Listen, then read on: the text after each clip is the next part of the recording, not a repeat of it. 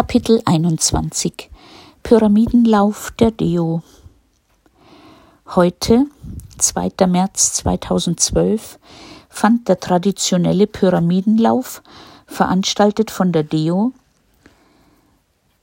in Kairo statt. Im vergangenen Jahr musste er wegen der politischen Lage leider ausfallen. Um mich trotz Unsportlichkeit auch an der Gaudi zu beteiligen, habe ich letzte Woche zwei Tage an der Schule die T-Shirts für dieses Event verkauft. Eigentlich wollte ich ja nichts mehr für die Deo oder an der Deo tun, nachdem ich die Absage für die Stelle in der Verwaltung erhalten hatte. Aber ich konnte halt wieder nicht Nein sagen, und als Lohn gab es für Tina und Dennis ein gratis T-Shirt. Obwohl für uns heute Sonntag ist, war der Pyramidenlauf für alle Schüler und Lehrer eine Pflichtveranstaltung. Bereits um fünf Uhr konnten wir mit dem Pkw einer Kollegin von Tina zu den Pyramiden mitfahren. Aber auch alle Deobusse karten die Kinder zu den Pyramiden.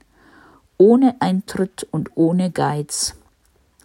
Alles war hervorragend organisiert. Während sich Dennis zum Laufen der sieben Kilometer langen Strecke entschlossen hatte, war Tina, Gott sei Dank, sagte sie, zum Empfang der Läufer und zum Zeitnehmen eingeteilt. Wegen der schlechten Wettervorhersage hatten wir uns im Zwiebellook eingepackt, aber der starke Wind und relativ kalte Temperaturen, circa 14 Grad Celsius, haben uns auf diesem Hochplateau ganz schön zugesetzt. Der verwehte Sand fand sich fast in allen Körperöffnungen und Falten. Pünktlich um sechs Uhr starteten die circa 800 Läuferinnen. Ganz vorne mit dabei Dennis. Zu unserer Beruhigung waren sehr viele Polizisten auch auf Kamelen und Sicherheitsleute vor Ort. Von einigen Eltern habe ich gehört, dass sie ihre Kinder nicht zu dieser Großveranstaltung schicken wollen. Aber wir hatten keine Angst. Unsere Neugier auf dieses Spektakel war größer. Bis die ersten Läufer nach etwa 26 Minuten das Ziel erreichten, hatte auch ich mich an die Spitze der Schlange vorgearbeitet, wo ich einen heißen Nescafé bekam. Ich musste noch gut eine halbe Stunde auf Dennis Zieleinlauf warten, da unser Läufer unterwegs noch Steine sammeln musste und diese in seinem Käppi mitbrachte. Da war mir schon klar, dass ihn 480 andere Teilnehmer überholen konnten. Nichtsdestotrotz strahlt er und sagt, dass es ein tolles Erlebnis war und er ist jetzt sehr stolz auf seine Urkunde mit dem 481. Platz. Menschenskinners. Nachdem alle Läufer und Spaziergänger, auch Helga von den Basteldamen, heil durchs Ziel waren, gab's eine Siegerehrung für alle Kategorien. Lehrer und Lehrerinnen, ehemalige Grundschüler, Mittelstufe und Oberstufe. Danach war Silvia wieder so freundlich, uns im warmen Auto nach Hause zu chauffieren. Bereits nach wenigen Minuten war unser kleiner Held Dennis auf dem Rücksitz eingeschlafen.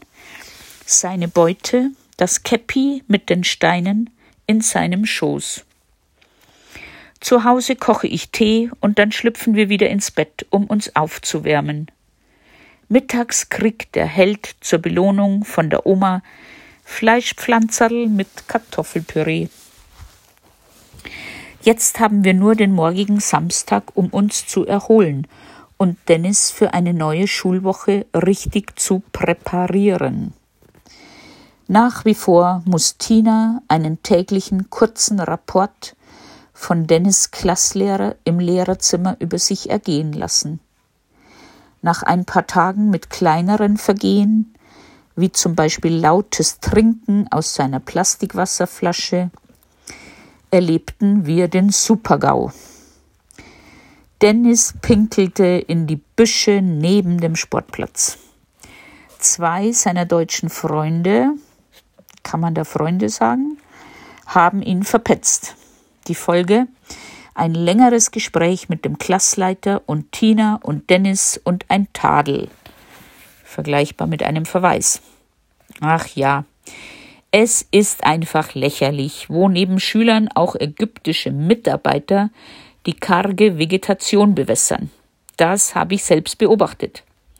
Aber Dennis Klasslehrer ist jetzt vermutlich dankbar, dass nun seine Theorie, wir seien wörtlich an Tina eine instabile Familie, will heißen keine Vater-Mutter-Kind-Konstellation, sich in dieser Entgleisung widerspiegelt. Nicht nur Dennis zählt die Tage bis zu den Sommerferien am 21. Juni. Und nat äh, natürlich freuen wir uns riesig auf Flo's Besuch.